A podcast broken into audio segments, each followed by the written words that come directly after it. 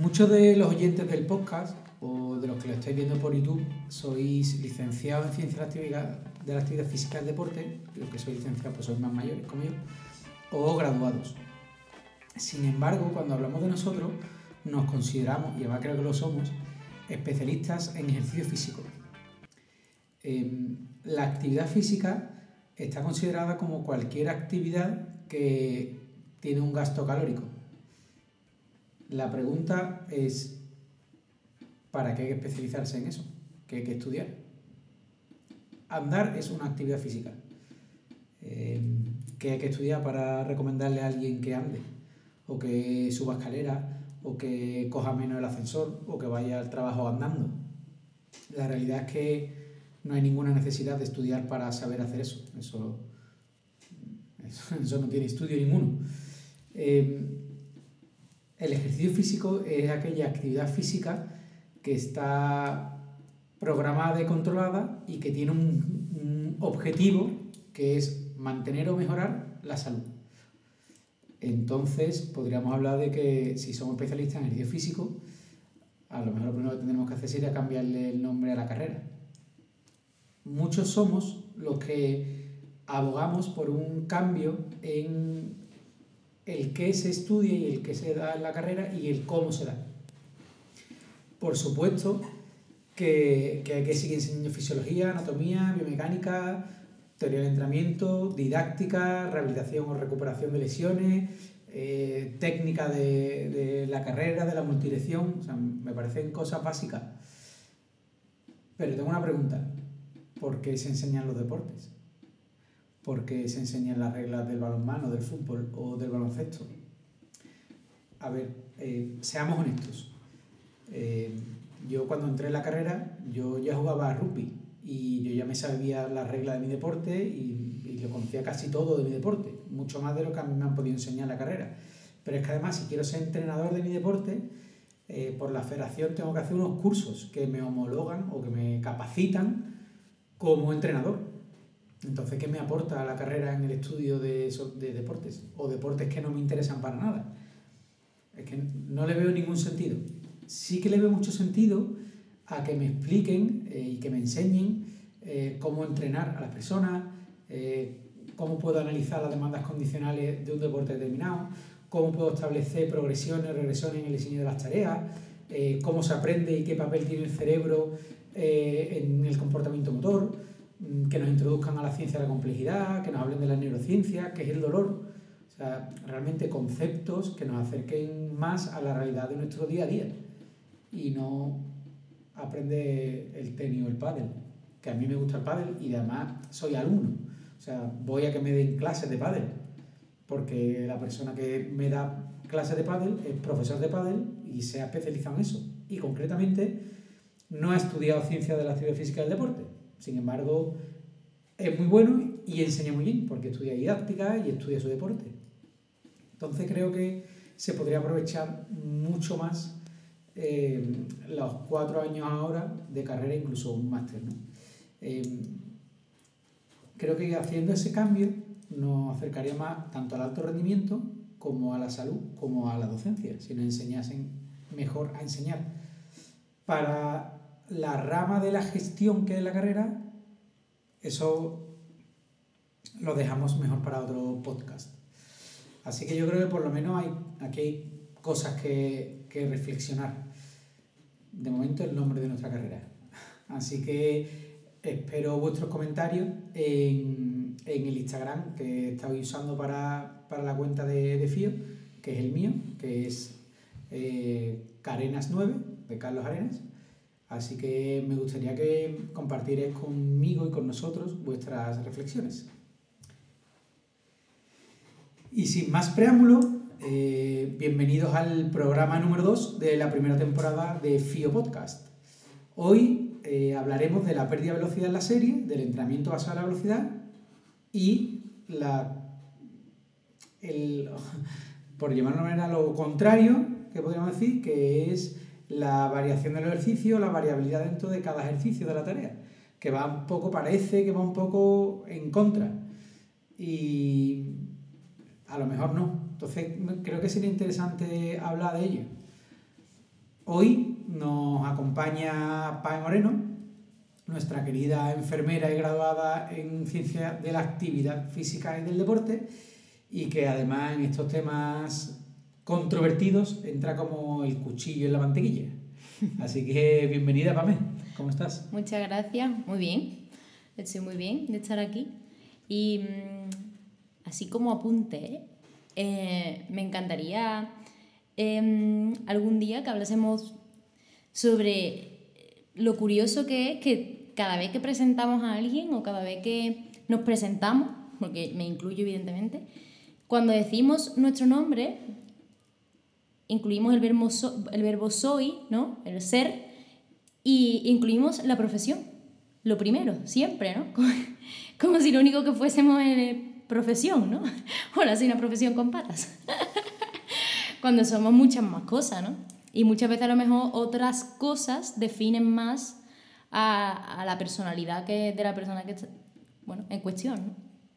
Pero bueno, sí, soy enfermera y, graduada en ciencia de, de, la actividad física y el deporte. O eso dicen los, eso dicen los papeles que tienen colgados ahí en la pared. Eso dicen, eso dicen. Sí, el rey, el rey da, el rey da fe, el rey emérito da fe de ello. Entonces, ¿cómo te presentaríamos, Pam? ¿Qué te gustaría? Eh, pues no sé, cada día de una manera. Como que cada día soy una cosa, ¿no? Nunca soy igual que ayer, ¿no? Eso dice. Eso dicen. Bueno, Carlos, ¿y tú no te presentas? Yo nunca me presento. ¿Para qué? bueno, pues te presento yo. bueno, en este caso voy a decir unas palabras, simplemente. Lo que más se me viene así a la cabeza, si, si hablara yo de Carlos Arena, ¿qué es lo primero que diría de Carlos Arena, no? Aparte de que es licenciado en Ciencias de Actividad Física. Tremendamente atractivo. Pues un apasionado de su profesión eso es lo que principalmente diría, después de muchísimas cosas. Muy bien. La pasión con patas. Aquí me tenéis. Encantado de, que me escuchéis en el podcast. Bueno, hoy tenemos algo importante. Tenemos nuestro primer patrocinador del programa. Y nuestro patrocinador de hoy, y esperamos que el próximo programa haya otro y así sucesivamente y nos ayuden a salir de esta crisis, es Honorola, que es una marca de ropa española que hace camisetas, camisas, sudaderas, que son súper chulas. Em, que, que todo, la tela, el corte, la confección, todo se hace en España, ¿vale? Aquí tenemos una sudadera que nos han regalado para Pame. Sí, porque para ti no, ¿no, Carlos? ¿Por qué no te pones el rosa? ¿Por qué? No, porque está en el catálogo de mujer. Eh, para los que nos estáis escuchando, es una sudadera rosa con capucha negra una manga amarilla y la otra manga de lunares de blanca con lunares negros. Está súper chula, la tenéis en la página web. Y además... A mí me gusta la textura. ¿Te gusta, no? Sí. Y además tenemos en directo a Raquel, que es la diseñadora principal de la marca, y a Adri, que es su director de logística. Así que eh, retomamos con ellos. Bueno, pues aquí tenemos a Raquel y a Adri. Hola chicos, ¿cómo estáis? Hola. Hola, buenas Encantada de estar aquí. Buenas. Como está siendo natural, eh, lo primero que hacemos para mm, presentar un poco al invitado, y como tenemos la manía todos de que cuando decimos que se presente la persona, pues se enrolla un montón, en FIO Podcast lo que hacemos es el 3x10. Son 10 preguntas que solo tienen una posible contestación sobre dos palabras y se hace súper rápido y quiero que seáis lo, más honesto que podáis. ¿Quién de los dos va a responder a las preguntas? Raquel. ¿Raquel? Vamos. Vale, pues empezamos, ¿vale? Raquel, ¿sola o acompañada? Acompañada. ¿Seguridad o incertidumbre? Incertidumbre. ¿Piña o plátano? ¿Casual o informal? Informal. ¿Podcast o YouTube? Podcast. ¿Día o noche? Día. ¿Pasarela Cibeles o Mercadillo? Mercadillo. ¿Sudadera o jersey? Sudadera. ¿Falda o pantalón? Pantalón. ¿Y naturaleza o ciudad? Naturaleza. Muy bien, muchas gracias. Ahí están los valores de el.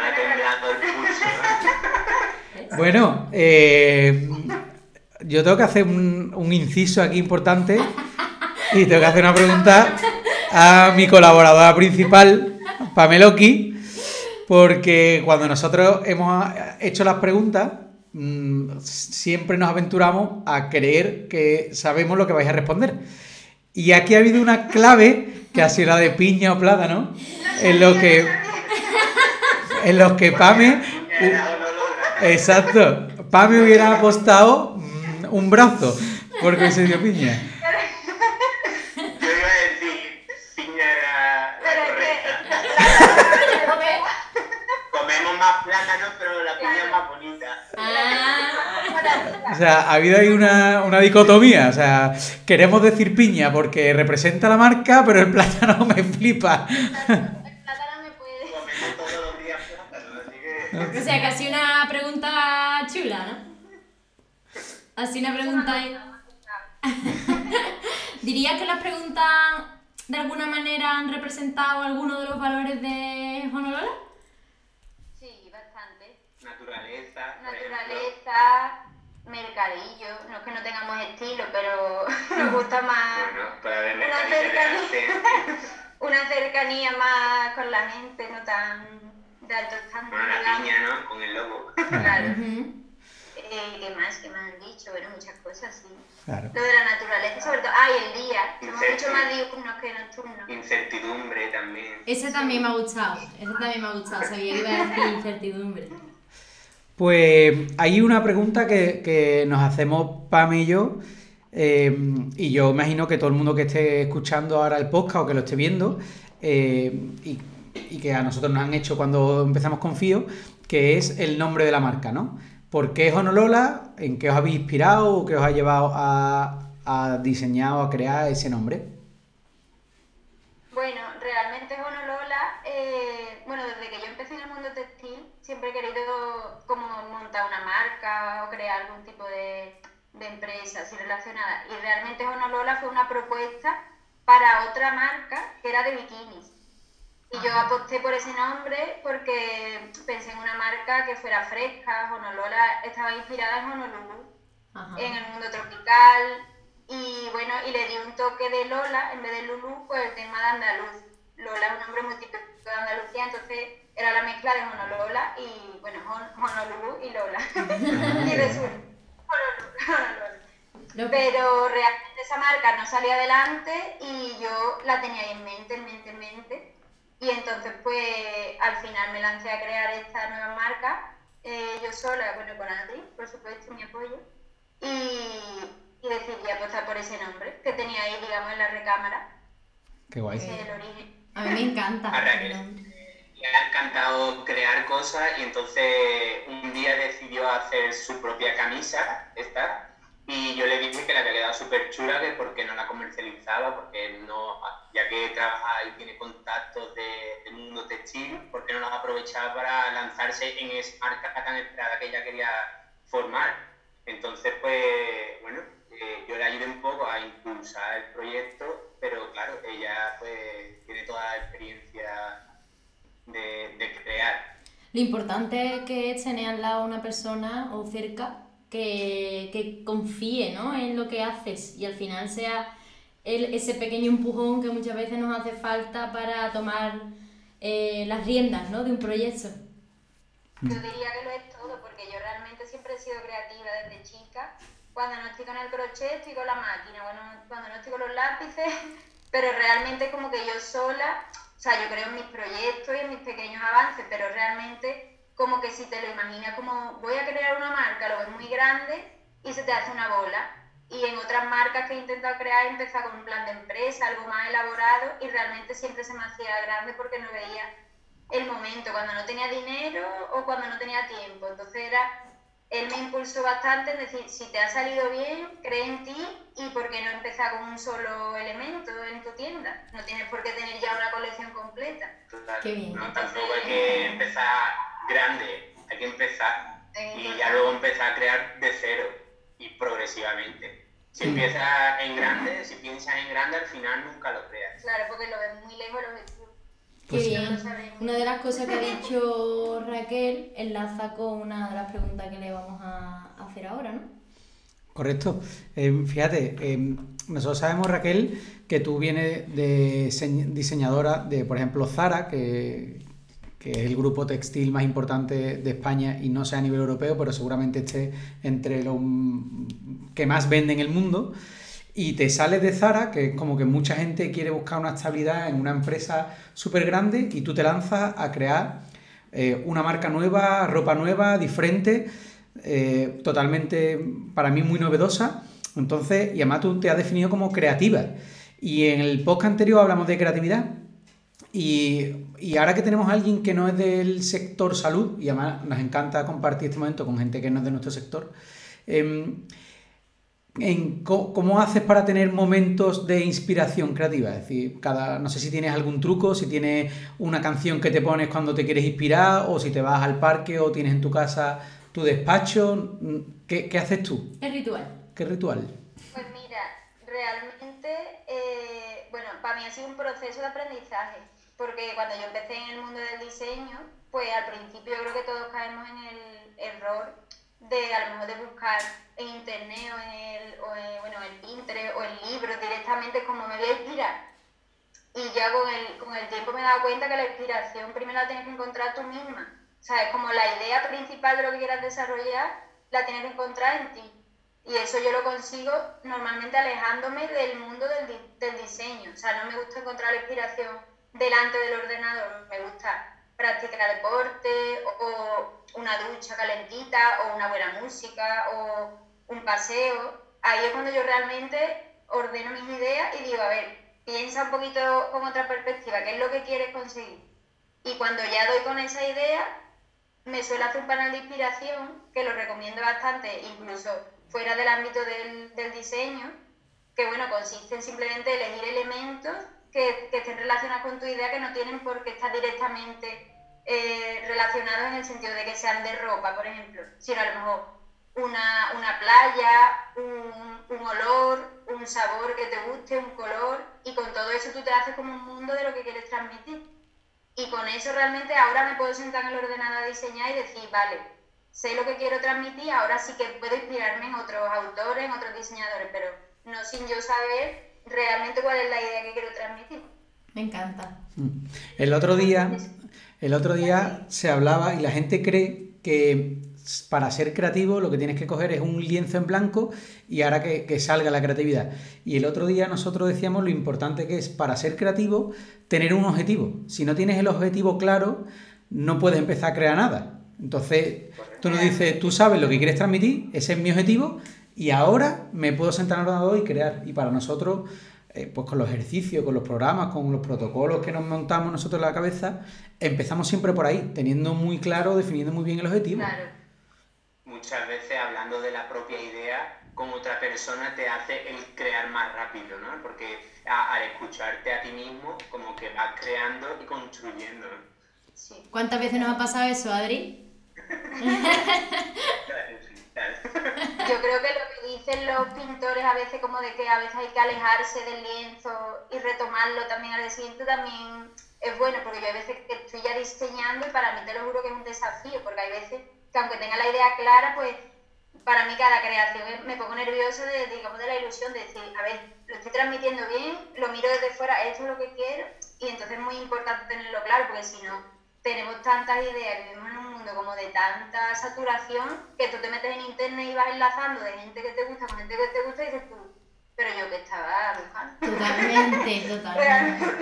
Totalmente. Entonces mejor que tengas tu idea súper definida y ahí le des forma, color, qué, qué trazo, qué, qué tipo de, de textura, de tejido, pero siempre con tu idea clara, al igual que en vuestro mundo. En nuestro caso, en Honolulu también una de las cosas que hace que, que surja la idea es los valores que intentamos implementar.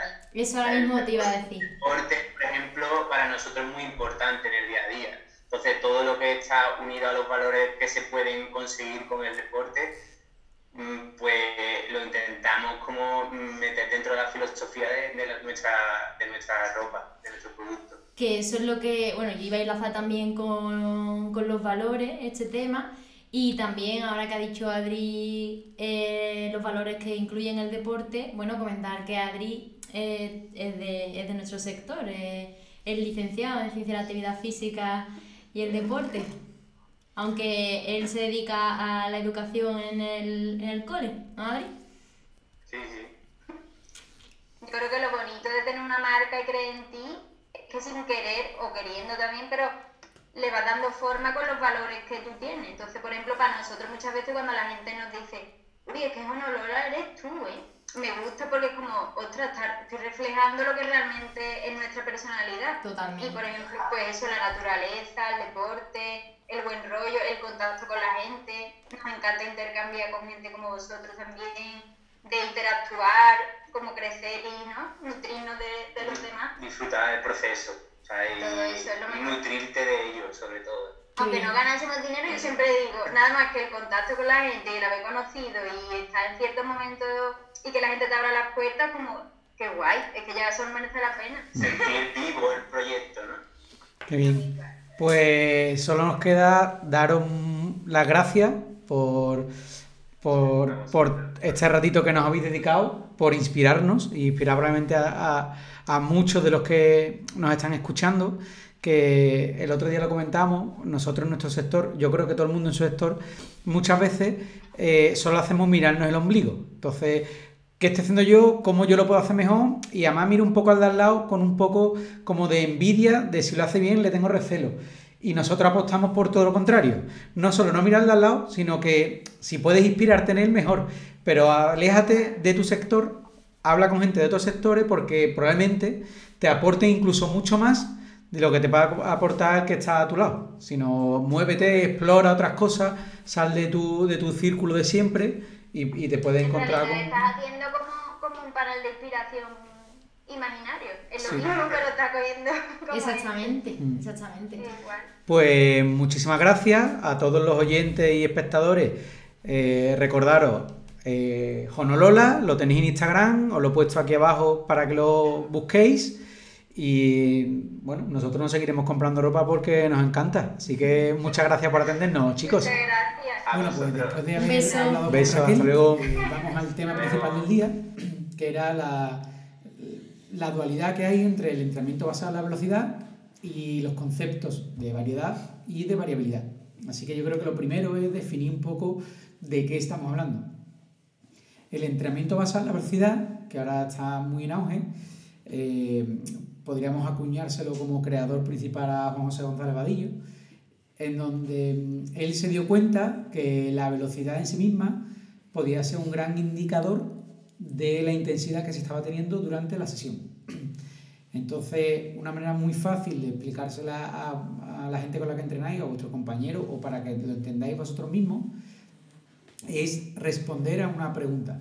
Eh, si yo y Pame levantásemos los dos una sentadilla con 10 kilos, por ejemplo, vosotros como observador externo, ¿cómo sabríais quién de los dos está más fuerte? Si los dos han intentado levantar la carga lo más rápido posible.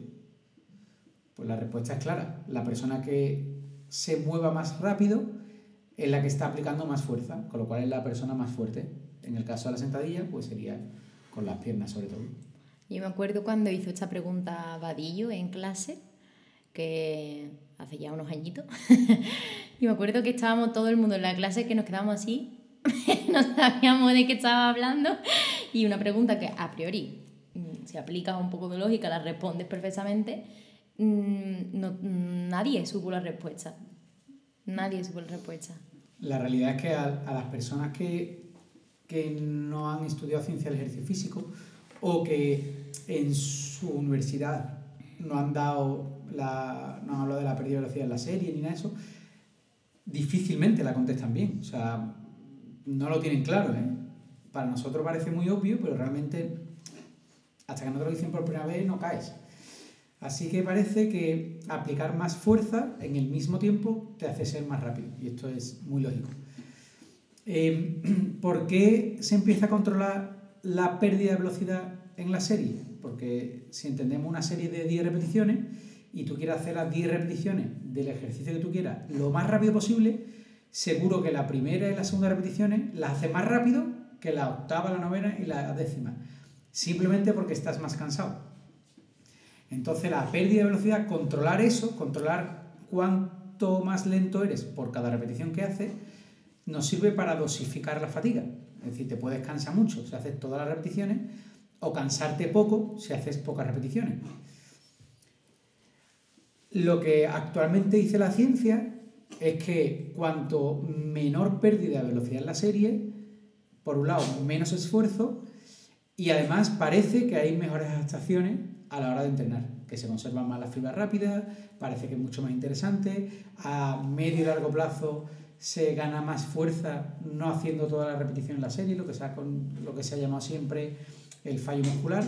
Entonces parece que esto es muy interesante. Otro día hablaremos solamente de entrenamiento basado en la velocidad, haremos una entrevista a Fernando Pareja, que, ya hemos hablado con él, pero hoy vamos a otro tema. Y por último, un índice que estamos ahora mismo, que ha salido hace poco, que es muy interesante, es el índice de esfuerzo, que es una manera, ahora mismo parece que la más fiable, de comparar dos entrenamientos para el mismo sujeto o el mismo entrenamiento entre dos sujetos distintos. Hasta ahora no se podía comparar, simplemente lo único que podemos hacer es preguntarle pues cuánto se ha cansado la RP de la sesión. Y ahora el índice de esfuerzo nos da datos objetivos. Entonces, bueno, parece muy interesante. Esa sería un poco la poner en contextualización, contextualizar un poquito lo que es la velocidad. ¿Qué es la variedad? Porque la variedad y la variabilidad no es lo mismo, aunque se malinterpretan, sobre todo en Instagram, en Facebook, en YouTube. Eh, la gente cree que variabilidad y variedad es lo mismo y no lo son. La variedad es cada una de las distintas formas bajo las que se presenta algo, ¿no? Eh, variedades, pues cuántas variedades de sentadillas sabes hacer. Pues un montón.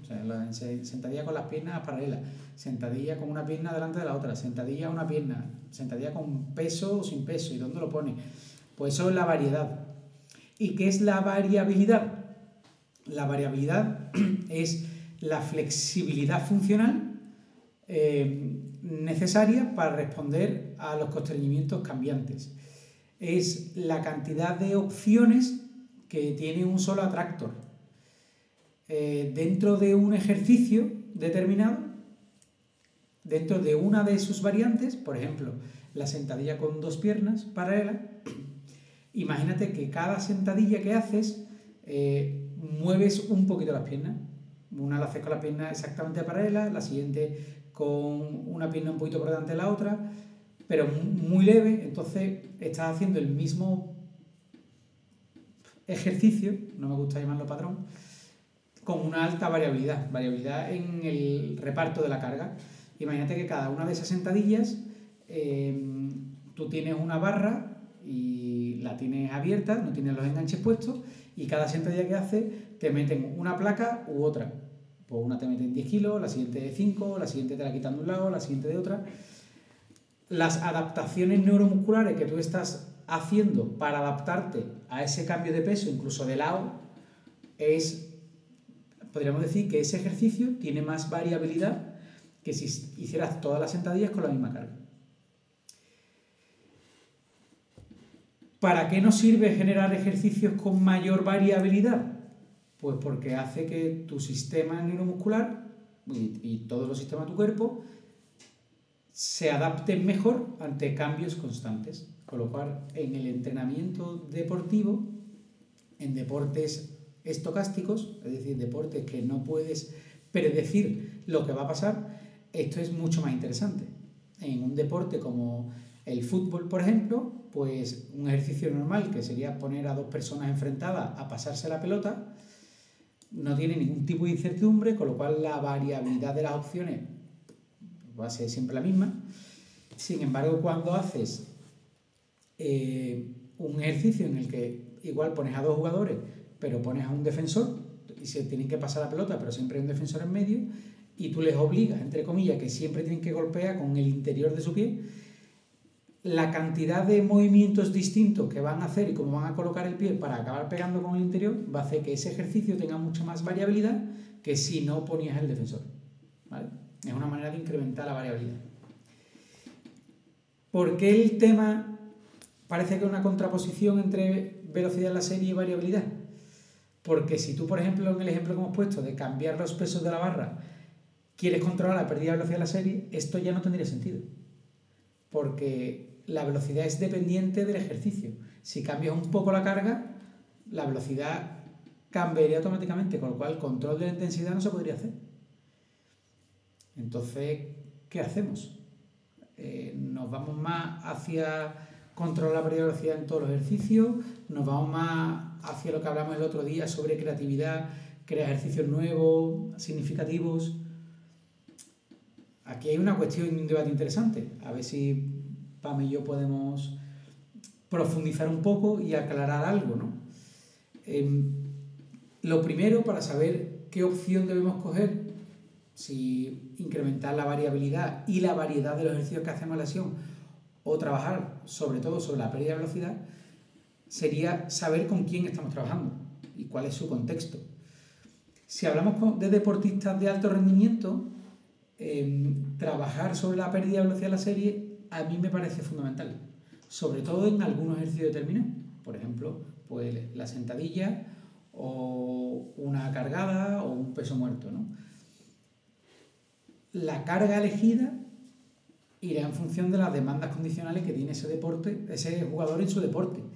Pero sí que sería muy interesante tener poca pérdida de velocidad en la serie, porque lo que queremos de ese deportista es que cuando vaya después por la tarde o a continuación al campo a entrenar, llegue lo menos fatiga posible. Porque no nos engañemos, la preparación física no hace a un deportista mejor deportista. Por ejemplo, un buen preparador físico no va a hacer un futbolista ser mejor futbolista. Un futbolista, para ser mejor futbolista, lo que tiene que hacer es jugar más a fútbol. Y probablemente pues, eh, que le pongan ejercicios mm, que sean muy interesantes dentro del campo de fútbol, con contrario, con compañeros, jugar a fútbol. Porque un futbolista haga muy bien la sentadilla y controle muy bien la pérdida de velocidad de la serie en la sentadilla, no va a ser mejor futbolista. El preparador físico lo que va a intentar es que el deportista cuando vaya a su entorno competitivo o de entrenamiento vaya en mejores condiciones, con menores factores de riesgo para lesión, con, mejores, con mejor coordinación intra e intermuscular, es decir, mejor, con una mayor sincronización en determinado movimiento, pero no, no, no lo va a hacer mejor en su deporte, a no ser que su deporte sea pues, powerlifting o alterofilia, donde su entorno competitivo es el mismo que el entrenamiento de la fuerza, por ejemplo, ¿no? que sería el gimnasio. Entonces, deportistas que saquemos del campo, de la pista, y los metamos en el gimnasio, a mí me parece fundamental trabajar así. No tengo ninguna duda. Al menos uno o dos días a la semana. Y sobre todo, si el entrenamiento en gimnasio está cerca temporalmente, una escala temporal pequeña entre el gimnasio y la pista. A mí me parece casi obligatorio en una población no deportista, usar el entrenamiento basado en la velocidad puede ser muy interesante. Aquí lo que tendríamos que definir es cómo. Probablemente con los instrumentos de medida que tenemos ahora para controlar la velocidad, pues no sea interesante, porque un encoder lineal que va anclado a una barra lo primero que tenemos que conseguir es que la persona sea capaz de coger la barra bien y meterse bien en la barra, si va a hacer sentadilla, por ejemplo, que estamos hablando hoy. Y sinceramente, hay personas que no necesitan coger una barra para hacer sentadilla. Pueden hacer ese movimiento de triple extensión de mil millones de maneras y no necesariamente con una barra y un encoder. De hecho, probablemente es que, vamos, yo no lo recomiendo. ¿Cómo podríamos controlar la velocidad si queremos que, pues hoy María haga un entrenamiento con un alto grado de implicación neuromuscular y mejore su patrón de extensión de, triple extensión de miembros inferiores? Pues controlando el carácter de esfuerzo. El carácter de esfuerzo es lo que puedes hacer, lo que has hecho contra lo que puedes hacer. Por ejemplo, yo he hecho en un ejercicio determinado 10 repeticiones de las cuales si hubiera querido seguir haciendo repeticiones, no hubiera podido hacer ninguna más. Yo puedo hacer 10 repeticiones y he hecho 10. Pues ese carácter esfuerzo sería el carácter esfuerzo máximo. 10 sobre 10. Imaginaros en el mismo caso en el que solo puedo hacer 10 repeticiones, pero decido hacer solamente 4. He hecho 4 repeticiones sobre 10 repeticiones posibles. Ese carácter esfuerzo sería medio, mm, entre bajo y medio. Mi fatiga al final del ejercicio en una opción y otra va a ser muy distinta. Si hago 10 repeticiones sobre 10 posibles, acabaré muy cansado. Y si solo hago 4 sobre 10 posibles, acabaré mucho menos cansado. En un ejercicio con una persona mayor, por ejemplo, de salto, tiene mucho sentido no llegar al fallo muscular. ¿Cuándo deberíamos empezar a trabajar así? Pues cuando seamos capaces de enseñarle eso a la persona. Lo primero que le tenemos que enseñar es la RP, la escala del esfuerzo. Paco, ¿tú cuánto estás de cansado? De 0 a 10. Y poco a poco, y enseñando y educando a la persona para que sepa cuántas repeticiones podría o podrá hacer en un ejercicio determinado con una carga determinada. Paco, coge esta carga, hazme tres repeticiones. Vale. ¿Cuántas quieres que podrías hacer? Pues mira, yo creo que puedo hacer 15. Vale, pues no quiero que hagas 15, quiero que hagas 7 y dejes 8 sin hacer. Eso sería trasladar la metodología del entrenamiento en base, a la velocidad a un ejercicio en el que no podemos, no tenemos o no queremos usar un encoder lineal. Pame, tú, ¿desde qué momento empiezas a enseñarle una escala del esfuerzo percibido a las personas que entrenan contigo? Yo desde el minuto uno. O sea, desde el primer día, cuando la persona mm, empieza a... Mm, bueno, desde el primer día que la persona ya toma la decisión de empezar a hacer ejercicio físico, eh, le presento la escala de, de esfuerzo, en, en, ese caso sí tiene dolor también la escala EVA, y porque entiendo que es, una que es una comunicación que se tiene que dar entre, entre la persona y tú. Digamos que es un lenguaje que la persona tiene que empezar a aprender. Entonces, eh, desde el primer momento, desde el primer momento, aunque esté en un momento de aprendizaje, evidentemente que eso forma parte del aprendizaje. Al final la persona está aprendiendo a, a entrenar. Entonces, para mí es fundamental que eso se vaya haciendo desde el principio para que tú también con tu ojo clínico vayas viendo mm, cómo ya incluso se está comunicando la persona contigo.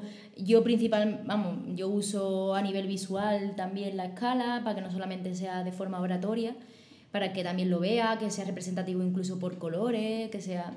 Entonces, y eso ya lo voy vinculando con, con, con el carácter del esfuerzo. A medida que va aprendiendo eso, lo voy vinculando con, la, con el carácter del esfuerzo cuando empiezas empieza a enseñar el carácter esfuerzo a, a tus entrenados, eh, ¿con qué problema te has encontrado alguna vez con algún problema? ¿O lo entienden rápido a la primera y aciertan a la primera? No, no, no, no. Para nada aciertan a la primera. De hecho, mmm, digamos que yo me tengo que hacer muchas veces la tonta, entre comillas, para que ellos o ellas se den cuenta del error entonces yo me hago la tonta, como si no lo entendiese lo que me están diciendo, o como si... Bueno, sí, al final es como eso, como si no me entendiese y entonces vuelvo a hacer la pregunta de otras maneras para que al final ellos se, den, se den cuenta de que lo que están diciendo no es lo correcto. O sea, no es cierto lo que me están diciendo. A mí me ha pasado, cuando empiezo a enseñar el carácter de esfuerzo, a mí se me han dado los dos extremos. El primero es, María, ¿cuántas repeticiones puedes hacer? Yo creo que 8, vale, ponte. Y cuando lleva la 8, tú te das cuenta perfectamente que, que puede hacer 25. Claro. Y entonces, María, ¿cómo te encuentras? No, bien, bien. María, ¿crees que podrías hacer alguna más? Y, y duda. Sí, sí, yo creo que sí. Aunque tú como entrenador tienes clarísimo que a le cabe el doble de las repeticiones que ha hecho. Exacto, exacto. Eh, ahí hay que presionar. Y decir, no, no, no. Haz todas las que puedas. Cuando o, o hacerles reflexionar también. Bueno, yo normalmente busco el cansancio en ese momento. O sea, digamos que me interesa que tengan las sensaciones de la fatiga. Que ponte a hacer repeticiones como, como, si no eran mañana. Para que cuando hacen las 25, por ejemplo, digan, ver, ahora sí que ya sería difícil hacer más repeticiones. Ya no por fallo muscular, sino porque a lo mejor la técnica del ejercicio empeore.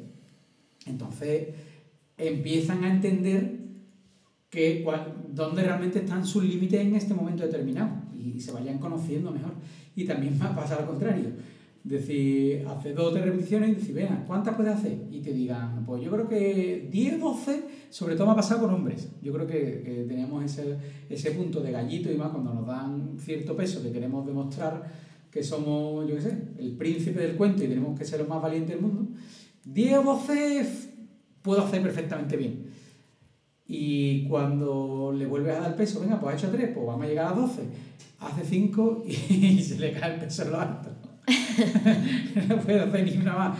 O sea que a mí me ha pasado las dos cosas. O infravalorarse o todo lo contrario, o creerse que, que, que pueden, que pueden más que nadie. A mí me pasa eso. Bueno, también es cuestión de que la, mm, una persona que no esté acostumbrada a entrenar o que no se haya visto en ese contexto, ¿no? Con un entrenador o con una entrenadora en un gimnasio o en un centro de salud y ejercicio físico y que realmente nunca haya experimentado eh, hasta dónde puede llegar, ¿no? Lo que tú has dicho antes, pues yo lo llevo, lo, llevo hasta, hasta donde más pueda, pero es que yo he tenido casos de que la persona es que le ha dado miedo real de explorar ese límite, ¿no? Sin ser límite, porque realmente ni se le acerca al límite real. Pero, pero claro, ayudarlo o guiarlo en ese camino, ¿no? Para que vayan explorando eso, al final lo, es lo bonito, pero al final la respuesta a la pregunta es desde el, desde el principio, o sea, desde el día uno. Yo, la, el, la escala del esfuerzo sí desde el día uno. La RP espera un poco más. Digamos que, que me interesa mucho más la, la RP, la, la, escala de esfuerzo del primer día, pero el, el carácter de esfuerzo espero. Espero porque hay tantas cosas en personas no entrenadas que enseñar. Exacto. Y tantos movimientos que empecé a hacer y tan que realmente que se fatigue un poco más, un poco menos, mm, no es algo muy importante para mí en personas con salud. O sea, me es mucho más relevante pues que, que mejore su adherencia al ejercicio, que empiece a, tener capacidad de moverse en, en todos los planos, em, que sea capaz de mantenerse, por ejemplo, ¿no? Eh, en, a una pierna sin perder el equilibrio. O sea, hay tantos conceptos que me gusta trabajar antes de que pierda más o menos velocidad la serie. Sí, pero eh, es cierto que a lo mejor no se le pone, por lo menos yo no pongo la lupa en eso, pero a nivel experiencia yo me he dado cuenta cómo a las personas les gusta aprender desde el primer día que tú le vayas mostrando lo que va a ser un vocabulario de entendimiento entre, entre ella o él y, y uno mismo, ¿no? Y en, en, ese caso su educador físico. Y, y gusta, o sea, gusta porque incluso después, hasta por WhatsApp, si tú le mandas o sea, le recomiendas algo, algún ejercicio, alguna tarea, o ayuda mucho el que esa persona ya maneje ciertas cosas, ¿no? Cierto lenguaje, por Claro, entonces, más allá de, bueno, pues de valorar tú como educadora, eh, la pérdida de velocidad es el vínculo incluso que se crea entre, ostras, que es un lenguaje nuevo que estoy aprendiendo, ¿no? Claro, claro. Y al final tú en, cualquier momento de la sesión le preguntas, ¿no? Oye, ¿en qué número? ¿En qué tal? ¿Qué te supone esto?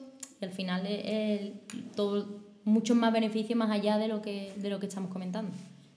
A mí personalmente me gusta eh, diferenciar la persona, digamos, el binomio persona-tarea eh, de dos maneras diferentes.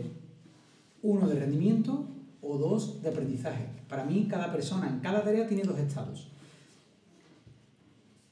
Una persona ante una tarea que nunca ha hecho, que es la primera que hace, para mí está en un estado de aprendizaje. Aunque la persona sea un deportista de alto rendimiento. O sea, para mí eso es irrelevante. La persona cuando está aprendiendo una tarea, está aprendiendo a desenvolverse y está fluctuando, buscando el acierto, la solución, yo ahí no controlo la pérdida de velocidad porque no es lo que me interesa. Lo que me interesa es que adopte o que encuentre una affordance o a ver cómo le constriño eh, el entorno para que se den otras soluciones motoras. Ahí la pérdida de velocidad me da igual. Cuando una persona ya sabe hacer un ejercicio, ya sé que le va a sacar poco rendimiento a nivel eh, de aprendizaje a esa tarea. Entonces, trabajar sobre la velocidad, trabajar sobre el factor intensidad en esa tarea ya aprendida, me parece muy interesante. Entonces, para mí esa tarea, ese, ese binomio persona-tarea, en ese momento sería de rendimiento, aunque la persona no sea de alto rendimiento, da igual, pero ya conoce la tarea. Entonces ahora sí me interesa pues, eh, trabajar sobre el factor carga o trabajar sobre el factor pérdida de velocidad. Entonces yo lo divido así, a las personas y la tarea, y a mí me, me sirve mucho cuando trabajo. También eh, se obtienen beneficios en cuanto a la persona. Eh, bueno, depende de qué, de qué instrumento tengas para medir, en este caso la pérdida de velocidad. Pero hay personas que les gusta esa parafernalia, entre comillas, evidentemente, ¿no? Ese, eh, me, me, están poniendo un aparato que me está midiendo la velocidad, también estoy teniendo un feedback de resultado en ese momento y según qué persona, pues puede ser algo bastante, bastante atractivo también de uso. Sí, eso, si, si la persona tiene, digamos que es un poquito competitiva, solamente un poquito, el que se vea la pantalla, que cada vez que se mueve rápido se pone la barrita verde y si lo hace un poquito más lento se pone de color rojo, a la, persona se motiva, porque es un juego. Exacto. Es una competición contra esa persona, contra sí misma. Y, y se anota, venga, por el próximo día lo podemos otra vez, si eres capaz de... Y me, lo metes ahí en una competición fantástica, porque está mejorando su rendimiento. De hecho, fíjate que eh, da pena, yo lo he visto, ¿eh? yo he visto el caso de, tienes ahí una herramienta potente para, como tú dices, crearla o enmascararla como un juego, ¿no? Contigo mismo, porque al final es un tipo de resultado. Y yo he visto como entrenadores han puesto la pantalla mm, al revés, es decir, la persona no, no ve el resultado. Y, y, ves al entrenador metido en la pantalla viendo la pérdida de velocidad que ni está mirando a la persona ni, ni le está importando y, y se, está, se está perdiendo dos cosas súper importantes en ese momento, ¿no? Una, que la persona sea la que vea realmente el resultado, no el entrenador, ¿no? Que también. Y otra, que el entrenador tenga un campo de visión más amplio y vea a la persona, su comportamiento ante ese feedback de resultados, o sea, muchas más cosas, ¿no? Claro. Desde luego, para el entrenador ver la barrita no da información, ninguna. Da información cuando acaba la serie pero mientras hay otras mil cosas que observar, por supuesto que sí. Mm, ¿Por qué? Porque es importante, em, digamos, ese uso de la, del control de la velocidad, ¿no? Pues para mí es importante porque, porque es una herramienta muy fiable para controlar lo que estás haciendo. O sea, cuando, cuando empezamos con un ejercicio nuevo, em, tenemos el acierto, o sea, tenemos la certeza de que de que la persona está aprendiendo o se está viendo de otra manera si, la si está encontrando la solución a la tarea. O sea, eso es, inequívoco. Pero cuando, por ejemplo, hacemos ejercicios con carga externa, en los que la persona ya ha aprendido ese movimiento, si no, no deberíamos usar la carga externa, es difícil controlar lo que está haciendo la persona. Entonces, está fantástico usar escala de percepción o escala del carácter de esfuerzo pero realmente tenemos encode o si existiera otro aparato, porque ahora mismo hay acelerómetros pero con los móviles y tal, pero no son, no son muy fiables, no sé si habéis visto el estudio, pero todavía falta mucho, pero yo creo que es el futuro, algo que sea portátil y súper rápido. Y eso es, tiene un, índice de fiabilidad altísimo, sobre todo los que, los que ya han demostrado. ¿no? Entonces, claro, mm, la calidad a la hora de controlar el entrenamiento no tiene parangón, no tiene ni punto de vista. Entonces, con alto rendimiento lo veo clave, con personas de salud, que, que será el 99% de todos los que escucháis este podcast y los clientes que tengáis y vosotros mismos, eh, hay momentos en los que sí y momentos en los que, en los que no. En los que no. ¿Y por qué es importante eh, meter variedad a los ejercicios? porque es importante incrementar la variabilidad dentro de cada ejercicio. Pues la variedad, eh, fundamentalmente, porque va a encontrar la persona nuevos atractos, va, a encontrar, va a encontrar nuevas maneras de comportamiento motor, se va a poder em, adaptar o va a encontrar nuevas maneras de adaptarse a un conocimiento que emerge. Entonces esto le da una riqueza al entrenamiento terrible y juega un papel fundamental en la neuroplasticidad. O sea, la persona se va a mover mejor, si variáis constantemente los ejercicios que si siempre hacéis lo mismo. Eso es indudable. Y ahora, si ya entendemos que esta variedad es importante, ¿por qué es importante la variabilidad? Porque es importante que dentro de cada tarea, mm, no cada repetición, pero a lo mejor casi cada serie, yo de verdad que propongo cada serie, sea un poquito distinta. Incluso, ¿por qué, no, ¿por qué dentro de la misma serie no hacemos algo para que haya más variabilidad? Os doy un ejemplo. Eh, en un estudio reciente de Gerard Moras, en, el que se medía la entropía, la entropía ya sabéis todo que es el desorden, bueno, lo que buscaba era la variabilidad en, en los apoyos, hizo un ejercicio muy sencillo. Eh, puso a una persona eh, anclada a una cuerda, a un, a un, cono, a una inercia, pero bueno, una persona anclada a una cuerda que la persona tira, tenía que dar tres o cuatro pasos, tiraba de la cuerda y después la cuerda le tiraba hacia atrás. Entonces, esa persona lo que hacía era correr tres pasos para adelante, correr tres pasos para atrás de espalda, frenaba rápido, volvía a acelerar y eran aceleraciones. Entonces lo que Gerard Mora y sus colaboradores descubrieron es que simplemente si en esa misma tarea, cada vez que la persona llegaba al final del recorrido, le echaban una pelota y, y esa persona le echaba la pelota a otra, o sea, le hacían un pase y esa persona devolvía el pase, el ejercicio tenía mucha más variabilidad porque los apoyos eran distintos en cada momento. Cuando no estuvo la pelota, los apoyos siempre fueron muy parecidos. Cuando introdujeron la pelota, los apoyos variaron mucho. Pues a veces pisaba más adelante, más atrás, con una pierna, con otra, el pie entraba de una manera o de otra, en un ángulo o en otro. Y si pensamos en el deporte, ¿qué se parece más? Pues indudablemente el segundo ejercicio.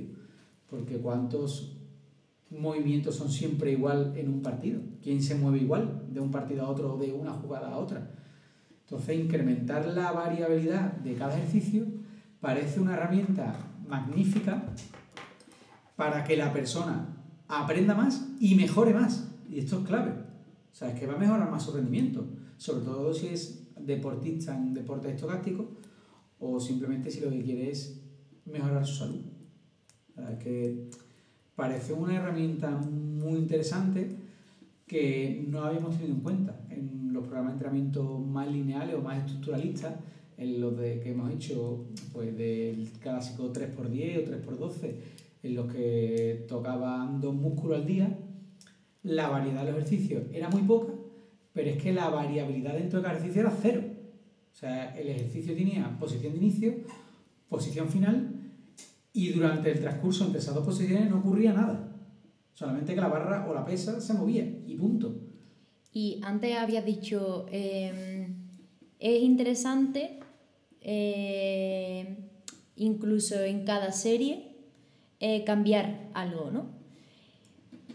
Em, y yo me cuestiono, mm, ¿cuándo decides cambiar y cuándo no? Es decir, ¿puede haber algún caso en el que tú digas o consideres que Mm, es mejor no cambiar? Sí. Mm, a mí esto me lo ha dado la experiencia, ¿vale? La experiencia y el estudiar eh, un poco de neurociencia y los sistemas dinámicos complejos, sobre todo eh, teorías de aprendizaje. Em, ¿Cuándo varió la tarea? Yo me encuentro en tres supuestos. Cuando la persona, digamos, de 10 repeticiones, falla 8, ¿vale? Em, ahí el problema ha sido mío porque he puesto una tarea demasiado difícil. Entonces lo que hago es una regresión, o sea, facilito la tarea. Otra cuando veo mm, más de dos fallos biomecánicos en el mismo ejercicio. Yo, para mí un fallo biomecánico, pues por ejemplo en una sentadilla sería pues que una rodilla se mete un poquito hacia adentro y que la columna se flexiona. Pues son dos fallos. Entonces la tarea vuelve a ser demasiado difícil. Otra vez más haría una regresión, pondría otra tarea más sencilla, aunque la persona se esté sentando y levantando. O sea, el objetivo de la tarea está cumplido, que es sentarse hasta tocar hasta una determinada altura, tocando con el culete pues, un banco y pues no se de pie. La tarea está correctamente efectuada. Pero esos fallos a nivel de biomecánica no me gustan porque después lo que voy a intentar es complicar la tarea. Y bueno, por temas de centramiento articular y de, de no estresar tejidos pasivos, pues quiero que aprenda a moverse un poco mejor en esa tarea, ¿no? Que digamos que el centramiento articular sea mejor y sea un movimiento más eficiente.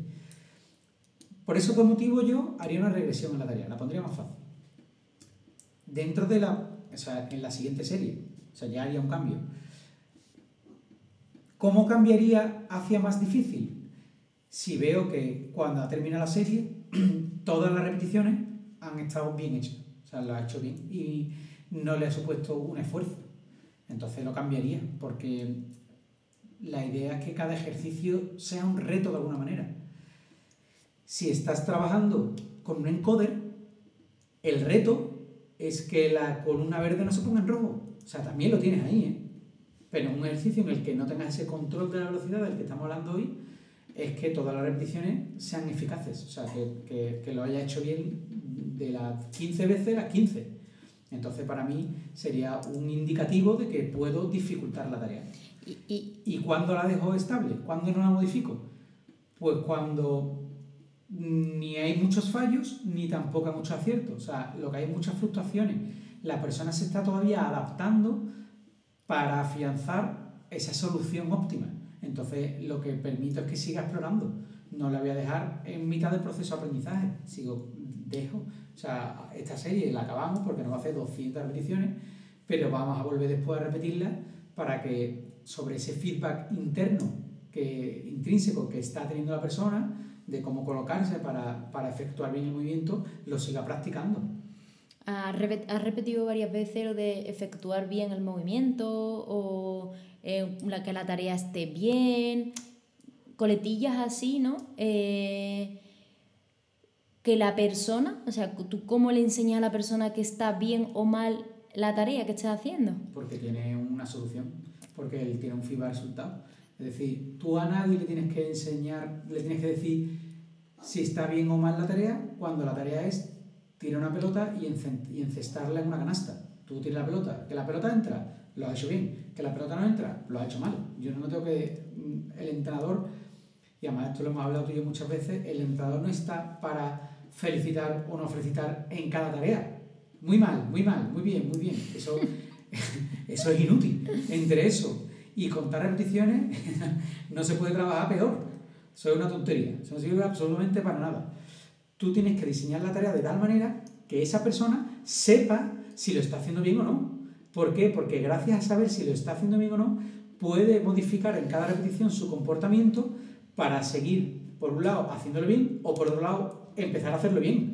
Y, y antes, Carlos, tengo una pregunta que, porque antes dijiste, por ejemplo, pusiste el ejemplo, ¿no? dijiste, por ejemplo, una sentadilla mm. y la persona realmente lo único que está haciendo es levantándose y sentándose de un asiento.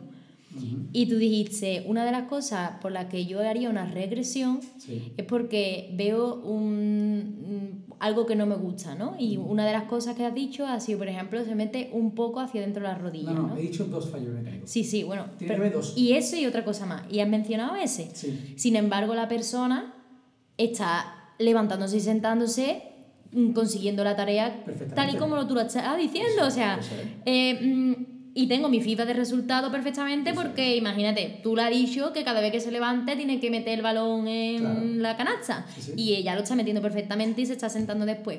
Y tú le haces una regresión. ¿Sabiendo ella que es una regresión? No, porque la tarea está bien hecha. Es que esto es importante. La persona ha hecho bien la tarea. O sea que si tú quieres al final la tarea felicitarla, la felicitas.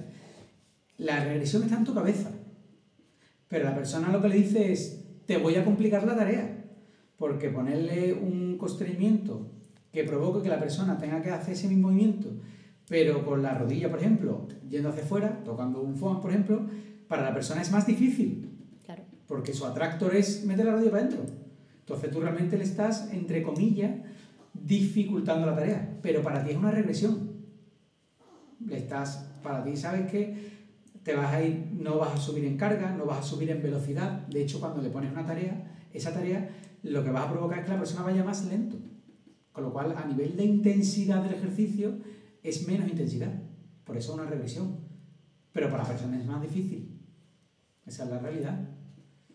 Por lo menos es, la manera de trabajar yo creo, un poco más coherente, ¿no? A la hora de enseñar a las personas nuevas habilidades, ¿no? nuevas tareas. ¿Tú cómo lo haces? ¿Tú lo haces así o, o, haces algo distinto? Sabes perfectamente que lo hago así, Carlos. Hombre, pero hago la pregunta porque, por, primero porque me parece, me parece interesante y segundo porque cuando te escucho, eh, mm, no sé si es una habilidad mía, pero me, me pongo en, en, la mente de otra persona que a lo mejor no tenga el contexto que tengo yo y que creo que pueden surgir esas dudas, ¿no? Entonces, por eso hago la pregunta. Para... Yo, te, pregunto porque a lo mejor también usas otra estrategia. O sea, todos los que escucháis el podcast, o casi todos los que escucháis el podcast, o nos veis por YouTube, sabéis que Pam y yo eh, compartimos eh, oficio, profesión y encima proyecto, en FIO. Eso no quiere decir que trabajemos igual. Ya me gustaría a mí hacer muchas de las cosas que hace Pame.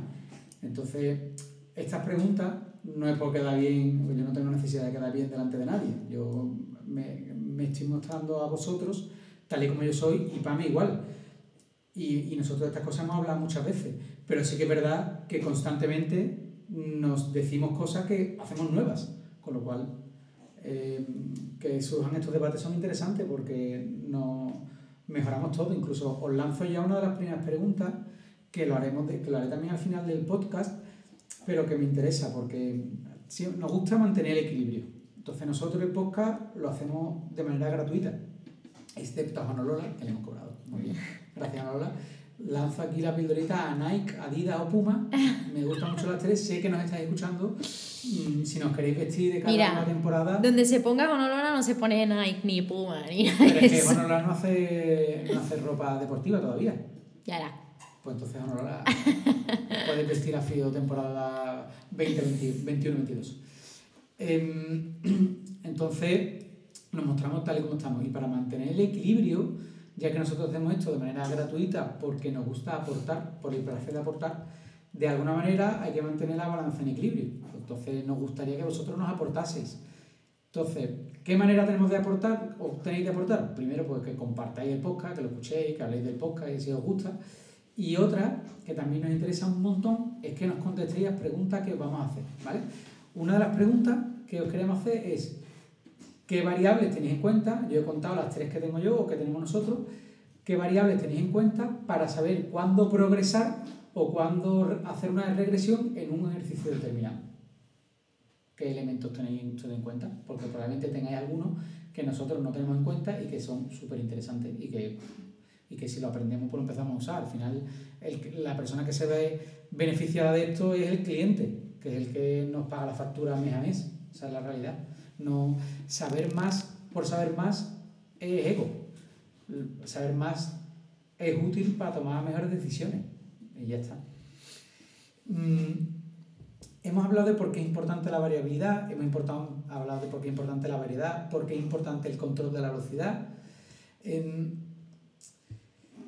a mí una puntualización que me gustaría hacer cuando se habla de la pérdida de velocidad en la serie, cuando se habla de la gente que es vadillista, yo soy vadillista, yo soy vadillista, soy de Van Jorenista, soy de Fran soy de Julio Tosista y seré de todos los que me aporten. Yo me pondré, como dice no, tú, eres de, tú te pones la camiseta de un equipo. Pues la camiseta de mi equipo está hecha de remaches de muchísima gente. Yo cuanta más gente me aporte, mejor. De todos los campos, además. Em, cuando la gente habla de vadillo, se cree que lo único que hace es sentadilla, eh, cargada y, y, poco, y sprint, porque es lo que él puede cuantificar. Y la realidad es que Vadillo cuando entra en los equipos hace muchísimo más ejercicio. El tema es que su campo de estudio es el de la pérdida de velocidad en la serie, el del control de la velocidad y el de, y el de usar la velocidad como, como variable de, para controlar la intensidad. Y ahí me parece brillante, o sea, me parece una barbaridad. Y ahora está todo el mundo copiando sus trabajos. Y chapó, para mí llegan tarde, porque yo estudié la carrera hace una millonada de años y, y, me encanta. Y el último libro que sacó en noviembre yo ya me lo he leído, porque es una pasada. Es difícil de leer, pero yo me lo leído encantado. Y para mí el aporte fundamental que ha hecho Vadillo, el más importante, es, uno, hacer ejercicio a la máxima intención posible. En este caso, él siempre decía, hay que mover la barra con la máxima intención posible para ir lo más rápido. Y eso me lo llevo a cualquier ejercicio. Cuando hago un ejercicio, aunque no haya barra, tú hazlo para que salga lo mejor posible cada vez. Esa intención me parece brutal, y eso es de vadillo. Y eso es, una, eso es una de las cosas que también se enseña, que no lo hemos mencionado antes. Que también se enseña, eso es, a, a implementar velocidad al movimiento, que la gente va con más mío que ocho vidas. Y que es un proceso, que no, se, que, a lo que no se va a aprender de la noche a la mañana. No, no, no, no, la gente tiene mala sincronización mm, neuromuscular, si es que eso es así. Y además, otra de las cosas que, que nos ha aportado Vadillo, que esto pues ha por tierra estudios, estudios, estudios, estudios y estudios, pero muchos que ahora mismo son muy buenos para, para mandarlos a reciclar, es que si controlas la pérdida de velocidad en la serie, mejoras más haciendo pocas repeticiones que todas. Entonces, hay muchos autores americanos, muchos estudios publicados en Journal of Conditioning Research y en muchos, muchas journals de alto impacto que actualmente se pueden coger, se puede mirar la variable intensidad, ver que está mal controlada, coger el papel, doblarlo y mandarlo a reciclar. Porque no sirve para nada. Y si lo tenéis en, el, en vuestro ordenador, pues mira, 300 K que os ahorráis cuando lo borréis y lo mandéis a papelera de reciclaje. O sea, para mí lo de Vadillo ha sido es un visionario, o sea, lo ha hecho muy bien, muy y lo sigue haciendo muy bien, él y todo el grupo de estudio que va ahora a continuación, pero lo ha hecho muy bien, muy bien, muy bien, y yo os recomiendo que el que, el, el que no haya leído sobre él, que lo haga, que lo haga porque, y lo haga con la mente abierta, porque para mí es brillante. Pero también se cae, se cae mucho en el, el error, bajo mi, bajo mi punto de vista, Carlos, en, como un anuncio, ¿no? ¿Y tú de quién eres, no? Fanta nar- naranja, Fanta de limón. Como, como si tú estudias, como si te pones a estudiar Vadillo, bueno, Vadillo, todo lo que estudia Vadi- Vadillo, eh, fuese que tú ahora toda tu intervención con un cliente no deportista se base en eso. Claro. Y es que eso, es, bajo mi punto de vista, es absurdo. Si es que no lo hace ni él. que no lo hace ni él. O sea, que no tiene sentido. ¿no? Do- Todo lo que no se pueda controlar, todos los ejercicios que no se puede usar en code no se hacen. Pues entonces, lo único que te puedo decir es que eres muy mal entrenador. Muy malo. Porque te estás perdiendo una cantidad de cosas preciosas y que está la ciencia detrás. Que esto es muy importante. Cuando hablamos de creatividad, cuando hablamos de variabilidad, cuando hablamos de la variedad en la, en la utilización de un ejercicio u otro, es que nos estamos, nos estamos basando en la ciencia. Que eso es así de claro. No estamos inventando nada. Ya nos gustaría nosotros inventar. Ojalá inventemos algo y nos hagamos famosos. Pero la realidad es que no. La realidad es que la ciencia es lo que avala esto, ¿no? Ser de uno de otro, pues para mí ser de uno de otro es ser reduccionista, que es lo más fácil y es lo más cómodo. Yo, como yo hago solo lo que diga este, pues tienes pocas ganas de crecer y ya está. No, o, o no poca gana, o que sea una decisión casi no consciente, es decir, hay mucha gente que no se paran a reflexionar cierta, cierta, ciertos aspectos Mm. y van, van, van un poco pues siguiendo a alguien o siguiendo a alguien que le encanta pero ya se mete ahí sin reflexionar más nada, entonces, bueno, claro, que muchas decisiones se hacen desde la inconsciencia y punto. Mm, mm. A mí me parece muy bien que, que, se siga gente, yo lo hago, yo tengo mucha gente a la que admiro muchísimo y me encanta leer lo que publican y, vamos, y, y os nombro gente, a mí me gusta mucho eh, Juan Ramón Heredia, me gusta mucho Raúl y hablan de cosas completamente opuestas. Y me encanta escuchar a los dos, o me, me, me gusta hablar y tener debates con David Martínez. Eh, hablo de gente española, ¿eh? me gusta escuchar a Felipe Isidro, cómo reflexiona las cosas a la hora de contarlas. Me encanta escuchar a Natalia cuando habla de sistemas dinámicos. O sea, hay mucha gente en España en la que a mí me encanta tener una conversación con ellos y, y debatir, y a veces que estoy a favor, y a veces que estoy en contra, y los admiro. Y todo lo que saquen lo voy a leer, o voy a intentar leerlo, o voy a intentar escucharlo. Pero seguir solo a una persona, o sea, al final lo que tiene es un sesgo muy grande, porque es una persona, y todos tenemos fallos, y todos nos vamos a equivocar. Yo creo que es como el que lee solo un periódico lee muchos. Probablemente el que lee cuatro periódicos al día, y mejor si son de distintos partidos, se va a enterar mejor de la realidad que si solo lee un periódico. Pues en esto igual. Y sobre todo porque estamos trabajando con personas. Exactamente. Y, y como nos basemos solamente en una corriente de pensamiento o una metodología o estamos apañados. Bueno, pues empezamos con la sección de las preguntas de los oyentes y de la gente que me escribís por Instagram a Carenas9. En, este, en esta ocasión traemos dos preguntas. Una es de Fran García, que nos pregunta si tiene sentido usar el entrenamiento basado en la velocidad en entrenados no avanzados. Entendemos como entrenado no avanzado o entrenado avanzado, el avanzado entendemos como el deportista de cierto nivel, ¿no? Eh, la respuesta es que sí, que por supuesto que tiene mucho sentido introducir eh, el entrenamiento basado en la pérdida de velocidad y controlando la intensidad en función de la velocidad de la primera y segunda ejecución, incluso en personas mayores que están empezando a entrenar. Tiene muchísimo sentido. El tema es que lo priorices, pero si puede ser relevante, pues puede serlo. Por supuesto que sí, si la persona está sana y, y su objetivo, por ejemplo, es hacer una prueba de resistencia y correr, porque no va a entrenar en base a la velocidad. Si, como el entrenamiento de fuerza, si sabemos que es súper útil, que va a mejorar su rendimiento, que la fatiga es muy poquita, que el impacto es menor que cuando hacemos más repeticiones llegamos más cerca del fallo, ¿no? ¿Tú qué piensas, Pamela? Bueno, yo pienso que eh, puede, podemos estar ante una persona que a priori no sea deportista, que tampoco lleve un, muchísimo tiempo entrenando, pero que en, un cierto ejercicio, que es el que es interesante, pues a lo mejor eh, usar, em, en este caso, el, medir la velocidad, mm, pues que en ese ejercicio en concreto, pues esa persona pues no sea un aprendiz, es decir, que ya sepa y ya haya pasado la fase de aprendizaje con ese ejercicio, entonces en ese momento o sea, en ese momento, en ese caso mm, sí sería interesante, aunque la persona ni sea deportista ni lleve muchísimo tiempo entrenando, ¿no? Totalmente. Y además creo que conforme vayan mejorando los elementos de medición, que no tengamos, necesitemos un encoder con cable y, y, y haya acelerómetros que midan perfectamente, cada vez se usará más, independientemente del ejercicio, que, que será un futuro muy bueno, ¿no? Y nuestra segunda pregunta nos la hace Antonio y nos pregunta eh, ¿qué tipo de encoder recomendamos? Eh, yo recomiendo los que conozco, nada más los que he usado. El T-Force, que es el que se usa en investigación, pero que es el más caro. el VeloWin, que yo personalmente lo tengo, que mm, tiene el problema de que se tarda en configurar la primera vez y que es un poco lioso. Y he estado usando últimamente el Speed for Lead, que, que también da muy buenos resultados. Entonces, esos son los tres que yo recomiendo, más que aplicaciones de móvil o acelerometría que dan mucho fallo. Entonces, ahora mismo eh, yo recomiendo esos tres. pero bueno, depende de la economía de cada uno y de la importancia que, que le deis. Los acelerómetros para recreación y como feedback de resultados muy bien, pero todavía tienen que mejorar mucho para que sean fiables. Y para mí eso es importante. Si realmente quieres llevar el control y estás usando esa herramienta, que no falle. Es como si la báscula que usas tiene fallo y un día pesa un kilo más, un día pesa un kilo menos. Nunca sabes realmente lo que está haciendo. Entonces, con los acelerómetros ahora mismo y el control de la velocidad pasa un poco eso. Así que bueno, esas son nuestras recomendaciones.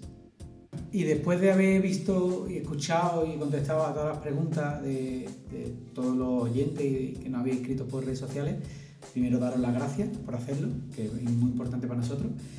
Y ahora vamos a la sección para hablar de lo que nos ha parecido gracioso o algo interesante que hemos visto en redes sociales. Eh, ¿Quieres empezar tú, mí o empiezo yo? Empieza tú. Vale. Eh, Tenía ganas. no, me da igual.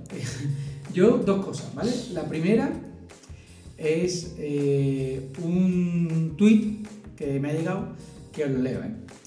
Que además creo que me veo bastante reflejado en el tweet, ¿eh? Dice, el día que se acabe la cuarentena y pille el primer bar abierto, juro que me sacan de allí en un autobús unos negros bailando. y a mí me pasa eso, con la musiquita. Eso está clarísimo. Realmente se ha hecho viral, ¿eh? Lo de lo, lo de lo, el ataúd y negro bailando. Pues sí, sí, se voy a hacer yo cuando acabe la cuarentena.